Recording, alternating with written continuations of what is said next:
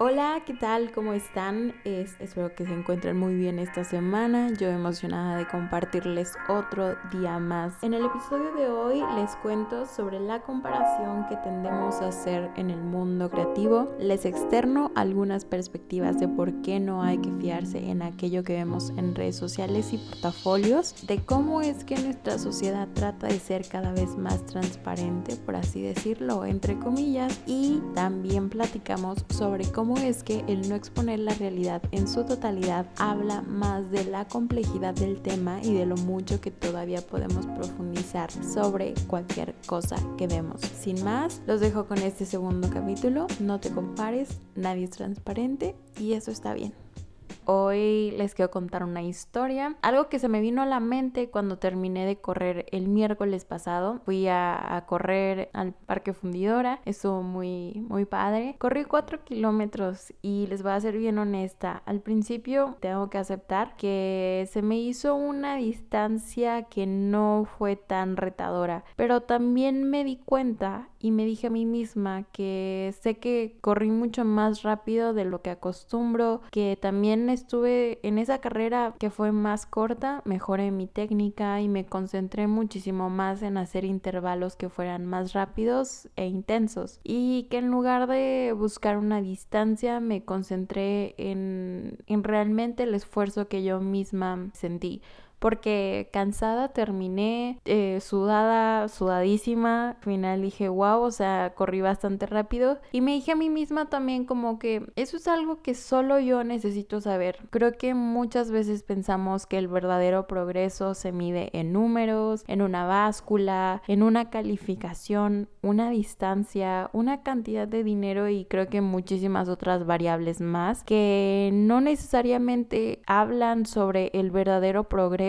y el verdadero esfuerzo que hay detrás. Y también una pregunta se me vino ahí. ¿En realidad los números son para nosotros, para nosotras o para el mundo? Para exponerlo a los demás, para que los demás vean qué tanto sí, qué tanto no. Creo que al final solo nosotros conocemos nuestro propio proceso, nuestro trasfondo, las circunstancias y el verdadero esfuerzo que hay detrás de cada cosa que hacemos. Por eso muchas veces me es nocivo compararse con los demás Realmente muy poco sabemos del otro, de lo que hay detrás de cada proyecto, de cada trabajo, de cada persona o detrás de cada número que llegamos a ver en redes sociales, en proyectos, en, ay, es que esto tuvo tanto éxito porque mira y esto. Creo que a veces los verdaderos indicadores como, no sé, la felicidad es algo que no necesariamente tiene la capacidad de que se pueda medir. Y sé que muchas veces aquello que no se puede medir no se puede mejorar, pero hay que tener como que en mente todas estas cuestiones porque muchas veces nos vamos con ese número, ese número en la báscula, esa cantidad de seguidores, esa calificación cuando realmente muchas veces no significa algo. Y profundizando un poquito más en este tema, eh, pues quiero compartir sobre ese exceso de transparencia que a veces se pretende manifestar en las redes sociales como X cosa, X tema que a veces vemos en redes y que muchas veces nosotros como arquitectos, como estudiantes, como personas, pues nuestra mente empieza a comparar y a hacerse como que ideas de, ay, ¿por qué nosotros no estamos haciendo eso? ¿Por qué yo no puedo llegar a correr tanto? ¿Por qué no puedo hacer esto? Profundizando un poquito más con estas ideas de la transparencia, quiero retomar unas ideas que el filósofo Byung-Chul Han expone en su escrito de La sociedad de la transparencia, porque cuando tratamos de ser transparentes, esas acciones que compartimos realmente se vuelven operacionales y aceleradas. O sea, vamos, por así decirlo, por la corriente. Y así como él menciona y voy a citar esto, la transparencia estabiliza y acelera el sistema por el hecho de que elimina lo otro y lo extraño. Ahora, realmente no podemos ser transparentes en su completud en redes sociales, porque incluso ni siquiera nos hemos terminado de conocer a nosotros mismos, a nosotras mismas como individuos. El hombre ni siquiera para sí mismo es transparente, según Freud. El yo niega precisamente lo que el inconsciente afirma y apetece sin límites. ¿A qué voy con esto? Por lo que mucho de lo que se comparta, escuchemos y veamos en redes y sistemas de comunicación atribuido a esa transparencia, va a tratar de ser lo más positivo posible, lo más sistematizado, lo que esté más de moda, todas esas cosas que peguen más, lo más normal por así decirlo. Pero recuerden que no siempre lo más normal significa que sea lo más ideal. Un ejemplo, un sistema capitalista que ahorita es lo más normal del mundo, se le atribuye algo chido que tengas un closet lleno de ropa y de, de zapatos, bolsas. Eso es algo que está normalizado y que incluso hasta se ve como un rango de poder y que está bien padre y así y se romantiza, pero no porque sea normal significa que sea lo más ideal. Entonces, es esto que está sistematizado y normalizado en las redes sociales, pues deja de lado esas rarezas e incongruencias que muchas veces pueden hacernos cambiar de, de perspectivas y demás. Y de esta manera, pues se hace una uniformación que nos une como seres que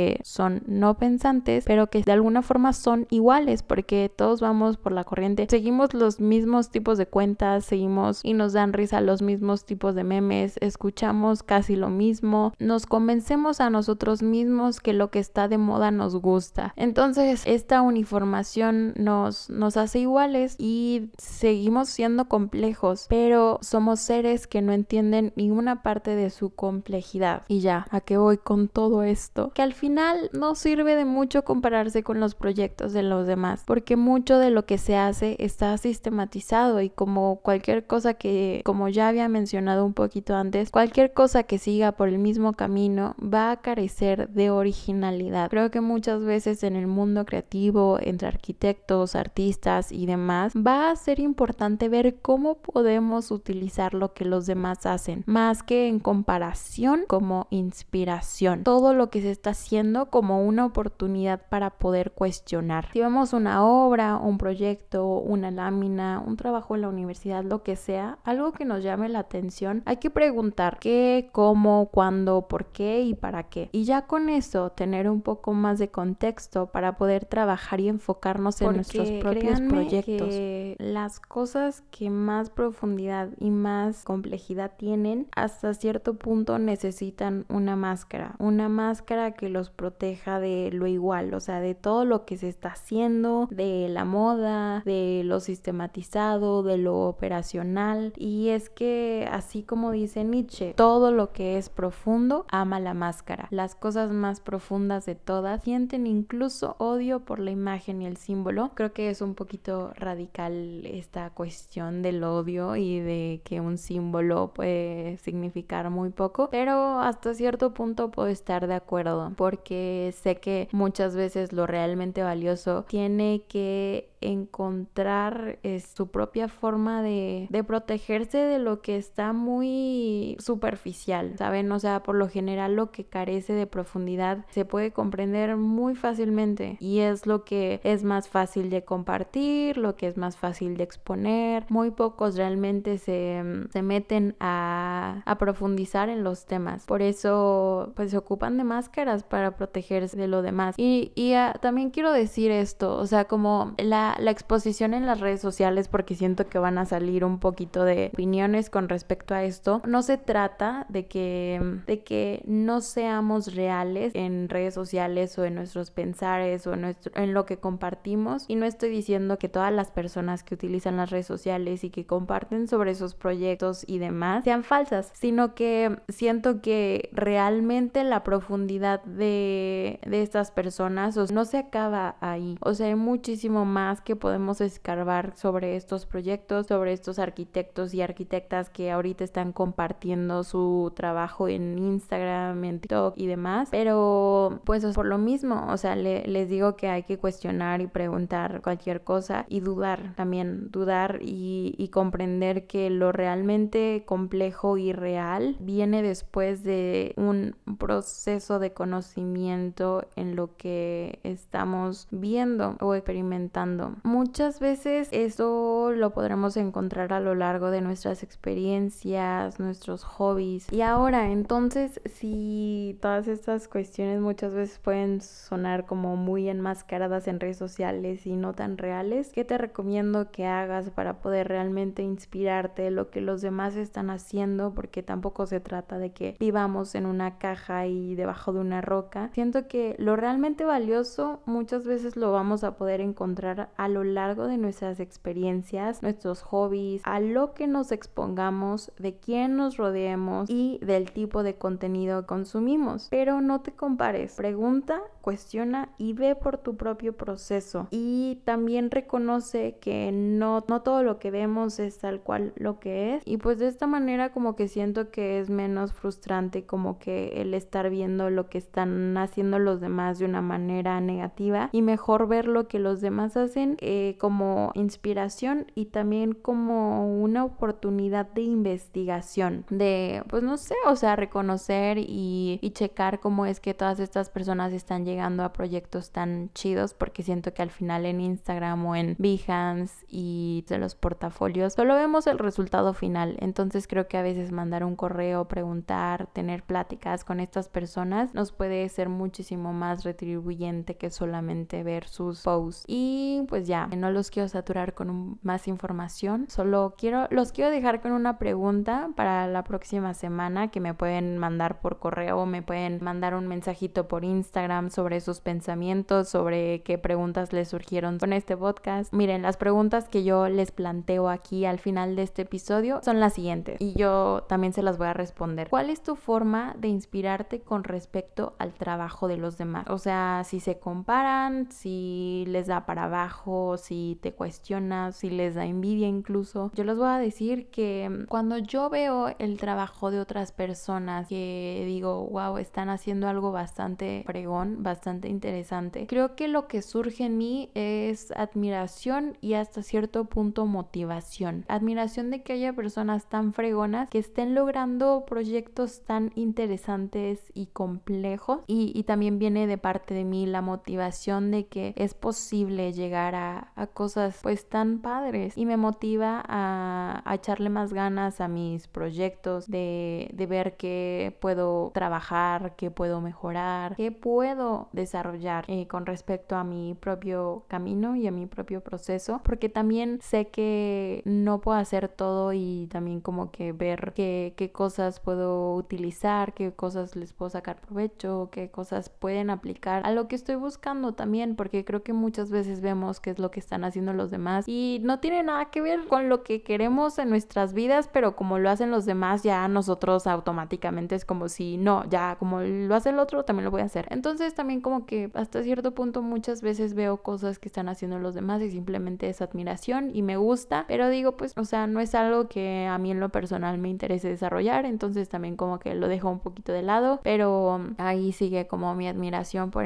aquellas personas. Y la otra pregunta que les dejo es ¿qué cuentas te inspiran? O portafolios o personas y que me cuenten un poquito de ellos o de ellas. A mí en lo personal las cuentas con las que ahorita he conectado más han sido con la de Mandoka, que esta es una chava que comparte top en su mayoría de comida y de recetas, pero hay muchísimo detrás de, del compartir ese video. O sea, se nota la producción, el cariño, hay una narrativa en sus videos, hay una historia, la fotografía y el arte, postres y sus comidas están bien ricas. Soy vegetariana, pero yo veo todo lo que hace y digo, wow, o sea, se nota el cariño, el tiempo y la pasión que le mete, eso como que me transmite. Y además porque, o sea, como que está en un constante proceso para desarrollar diferentes cosas, o sea, no solamente se queda en TikTok, ya ha hecho talleres, ya, tiene su propia página web y aprendió a, a, a hacer un poquito de código para mejorarla, tiene un club de libro, o sea, son personas que como que hacen diferentes tipos de cosas y, se nota en la calidad del trabajo que comparten. Igual una um, arquitecta que, que se llama Maneta Tatuilian, no sé bien cómo se, se pronuncia, pero me parece que ella es de Argentina y ella une la arquitectura y la filosofía, eh, da conferencias, escribe, su estilo y el diseño que tiene para su Instagram se me hace tan sobrio pero tan artístico y tan inspirador. Digo, wow, qué fregona eres qué chidas están tus ideas y me inspira. La verdad es que me motiva muchísimo a seguir aprendiendo y rescatando ideas de filosofía y a leer más libros y a cuestionar cada vez más. Ella y también Mariana OO, así está en Instagram, que es Mariana Ordóñez, que ella es cofundadora del despacho de Comunal Arquitectura, que básicamente hace arquitectura muy propia del lugar, eh, a base de procesos participativos, pero pues ella en su Instagram como comparte el día a día, como que de una manera muy natural, relajada y cero pretenciosa. y se me hace una persona que también sería interesante de, de conocer y de platicar. Esperemos que más adelante se den las pláticas y, los conversatorios de arquitectura con estas personas que seguramente tienen cosas bellísimas para compartir. Y pues nada, esas son las personas que a mí por el momento me inspiran, que pues las conozco a base de, bueno, las ubico a base de Instagram. Les voy a dejar sus cuentas abajo. Eso ha sido todo por el capítulo de hoy. Espero que te hayan surgido muchas preguntas, así como a mí también me surgieron. Te recomiendo mucho el libro de la Sociedad de la Transparencia. Yo lo conseguí en Apple Books. Seguramente está en Amazon y en, en Kindle. De igual manera les recomiendo que chequen a este autor filósofo eh, coreano, me parece, Byung-Chul Han, que tiene también otros Bueno, tiene en el enjambre, tiene la sociedad de la exposición y también habla sobre temas súper, súper interesantes. Lo que me gusta es que aborda también ideas de otros, de Nietzsche, de Freud, de Kant y creo que aborda muy bien esos temas a cuestiones muchísimo más actuales y contemporáneas. Entonces, si lo quieren checar, les dejo todo en la cajita de descripción del episodio de este podcast y también les compartiré un poquito más en Instagram. Espero que te haya gustado y me puedes seguir en Instagram como ada.cas con Z al final. Cada martes será un nuevo capítulo. Muchos saludos y que tengan excelente semana.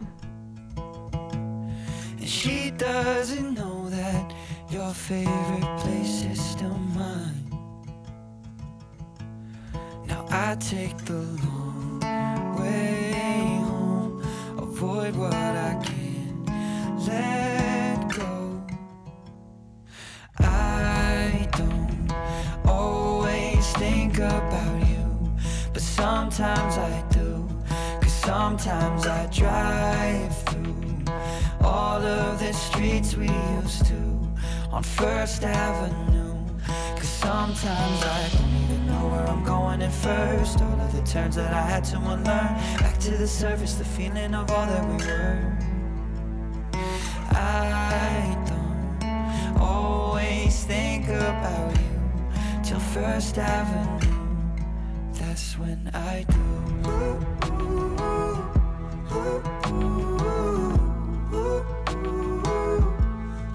That's when I do.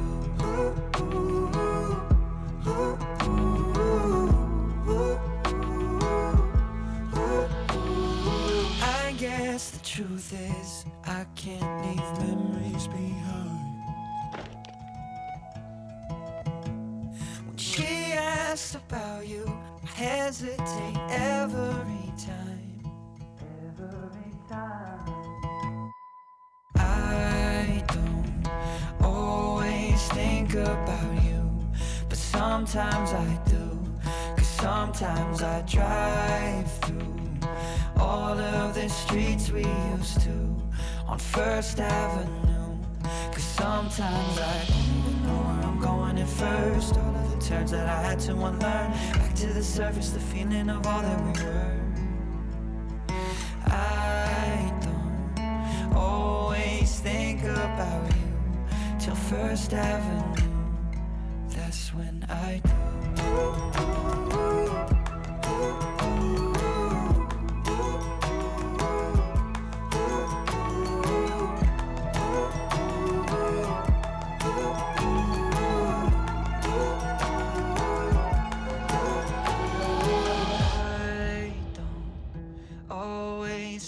About you, but sometimes I do. Cause sometimes I drive through all of the streets we used to on First Avenue. Cause sometimes I don't even know where I'm going at first. All of the turns that I had to unlearn. Back to the surface, the feeling of all that we were. I don't always think about you till First Avenue. That's when I do.